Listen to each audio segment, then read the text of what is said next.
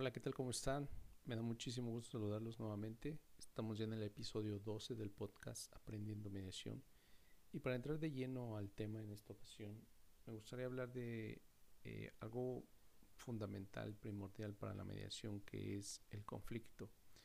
Em, el conflicto como, como la materia prima de la mediación, porque sin conflicto no habría mediación, no existiría el método de mediación. Eh, y no viéndolo como una alternativa, sino como una respuesta más humana al conflicto, a la naturaleza del conflicto en realidad. Y me gustaría empezar con, con, la pregunta o con la siguiente pregunta de, ¿el conflicto es inherente al ser humano? ¿Es parte de nuestras relaciones sociales? ¿Viene siendo una parte importante para poder crecer como seres humanos, como sociedad, para poder evolucionar en un sentido social? Y para responder desde mi punto de vista, yo pienso que sí. Yo pienso que sí es, es inherente a nosotros, es inherente a todas las interacciones humanas, a todos, a todo tipo de relación que llevamos a cabo todos los días en cualquier parte en el que nosotros podamos estar presentes.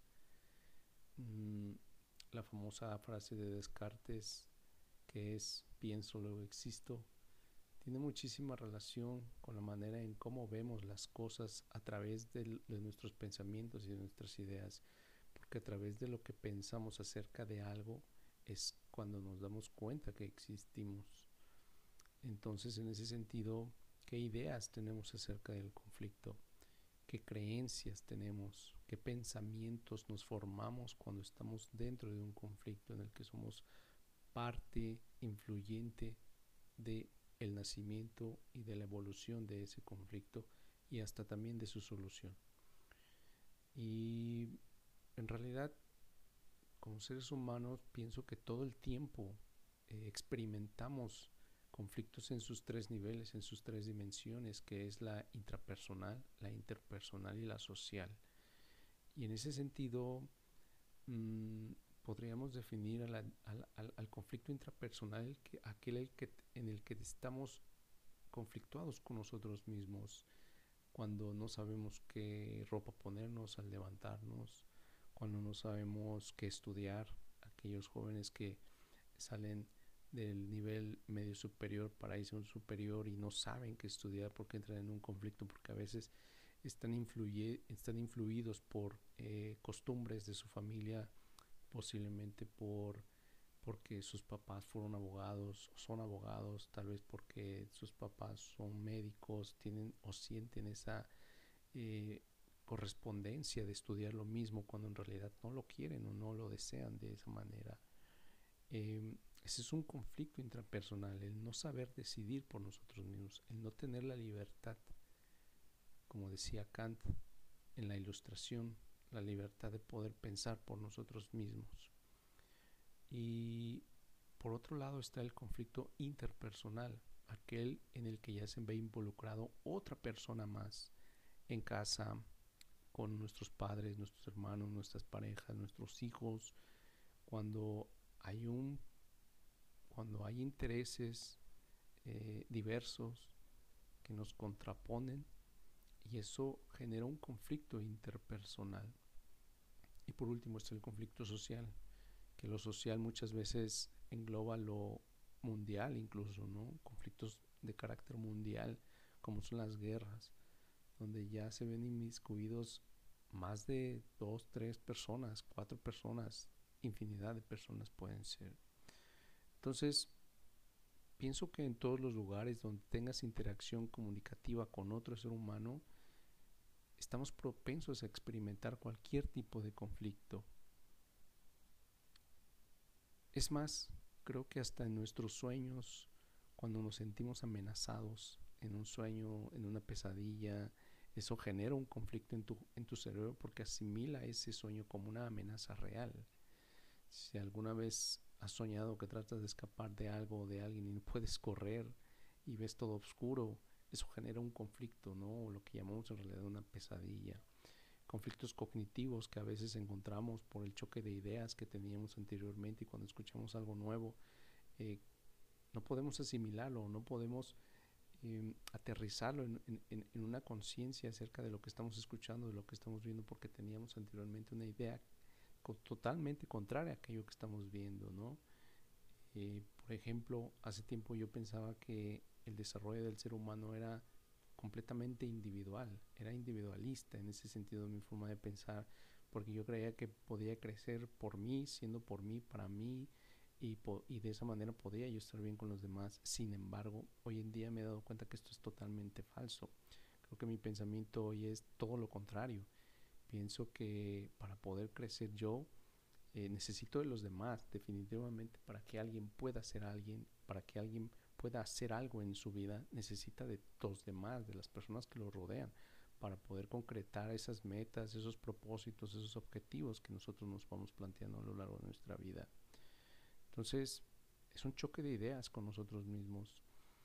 Mm, y creo que el, conflicto es un elemento natural, normal e inherente al ser humano que surge, que surge en la individualidad de cada persona.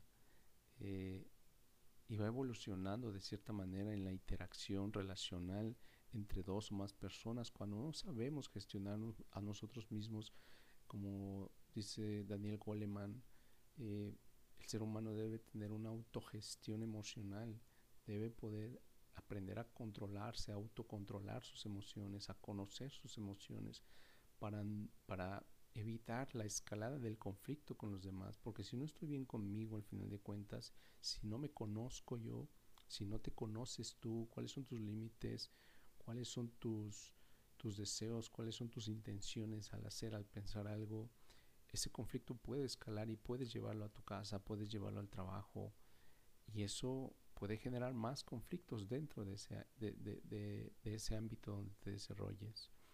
Entonces, esta, esta interacción eh, entre dos o más personas a veces se, se concreta muchas veces por una falta de comunicación entre ellas mismas, que es lo que hace que el conflicto también vaya generando.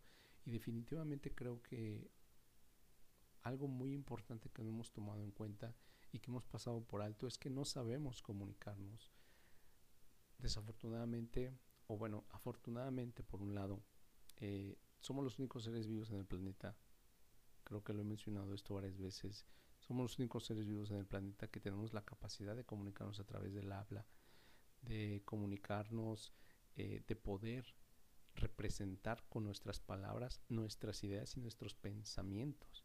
Porque de esa manera es como le damos un significado a lo que estamos pensando, a lo que estamos sintiendo y desafortunadamente no sabemos cómo decimos las cosas. Y esto muchas veces genera conflicto también con los demás por esta falta de comunicación, por esta mala comunicación en nuestras palabras, por la mala transmisión de nuestras ideas a través de nuestras palabras. Eh, y esto hace que las posturas antagónicas predominen siempre. Mm, em, creo que al final de cuentas, o bueno, no al final de cuentas, como un principio del conflicto, este viene siendo un choque de ideas que pueden surgir con uno mismo.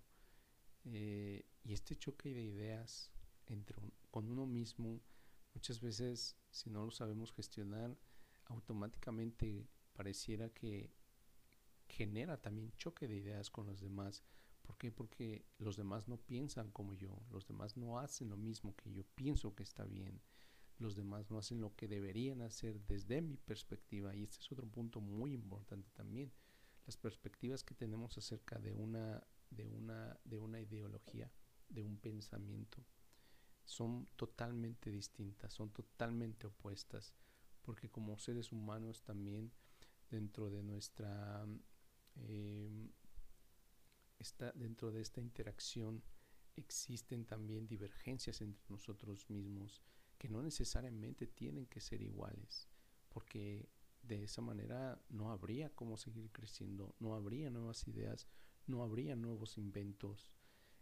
Se necesita un criterio eh, propio acerca de lo que pensamos eh, y salirnos un poco del dogma salirnos, olvidar el dogmatismo que está allá afuera, que está en la sociedad, que está en las redes sociales, porque definitivamente si no aprendemos a tener un criterio acerca de lo que pasa, de lo que pensamos, incluso nosotros mismos, no vamos a poder desarrollar nuevas ideas, nuevos conceptos. Y cuando hablo de criterio me refiero a tener bases, razonamientos lógicos que fundamenten lo que estamos pensando y lo que estamos diciendo. Y eso es un trabajo muy, muy complejo porque no se nos enseña a hacerlo. Es básicamente una fórmula matemática, la lógica, eh, de poder argumentar con razonamientos mm, que de verdad tengan una, una, base, una base fundamental. Em, entonces, eh, creo que al final de cuentas también el conflicto solo es un telón, eh, es el telón de la gran obra llamada Relaciones Humanas. El conflicto es el acto maestro de estas relaciones humanas y lo que en verdad sucede atrás, lo que pasa atrás de, esta obra es que todo, todo, el tiempo estamos luchando por el significado de, algo. Todo el tiempo queremos transmitir nuestras ideas y nuestros pensamientos em, a través del significado que nosotros tenemos de las cosas, cuando en realidad los demás no piensan como yo, como tú no somos idénticos en ese, en, ese sentido, ¿no? Eh, y las construcciones de narrativas que se van formando con esta misma interacción, queremos que prevalezca mi idea por encima de la tuya, por encima de la de los demás. Definitivamente creo que mm, el conflicto es a priori la oportunidad de conocernos, de cooperar, de empatizar sobre todo, de desarrollar esta habilidad humana que es la empatía, que no es fácil para empezar y que debemos tener con otros seres humanos, porque somos iguales, somos idénticos, sí, en muchas cosas, pero también somos divergentes. También existe esta, esta estas múltiples y múltiples creencias entre nosotros mismos. ¿Es una tarea sencilla ponerse en los zapatos del otro? No, para nada. Sobre todo porque hemos construido una sociedad individualista, hemos construido una sociedad en la que em, las redes sociales me dicen que tengo que crecer por encima de los demás. Y esto no debe ser así. Mm, así que bueno, no sé. Terminaría este pequeño capítulo, este pequeño episodio, con una pregunta. Entonces, a partir de todo lo que he dicho, ¿el conflicto es positivo o negativo? ¿Es bueno o malo? ¿Es necesario o innecesario? No sé, creo que este tema y esta pregunta la responderemos en el siguiente episodio y pues espero que te haya gustado este. Si tienes alguna duda, algún comentario, algo que te gustaría saber sobre todo también, házmelo, házmelo saber. Déjame en los comentarios, en mis páginas de redes sociales, Facebook e Instagram, arroba Josué Ferrer Mediador. Y pues muchísimas gracias, muchísimas gracias por escucharme. Espero haber sido claro en mis ideas. Eh, si no he sido claro, también puedes hacérmelo saber. Puedo mejorar esa parte. Y pues te agradezco. Te agradezco infinitamente que me estés acompañando aquí. Gracias por tus mensajes, por tus, eh, tus intenciones de dialogar conmigo y esperemos que sigamos formando una, una comunidad más grande para promover y difundir la mediación. No como una técnica, no como una herramienta, sino como parte de nuestra naturaleza humana. Sobre todo el diálogo, no mediación, sino promover el diálogo como parte de nuestra naturaleza humana, porque eso nos caracteriza como seres humanos. Así que muchas gracias. Eh, nos escuchamos en el siguiente episodio. Saludos. Que tengas excelente día.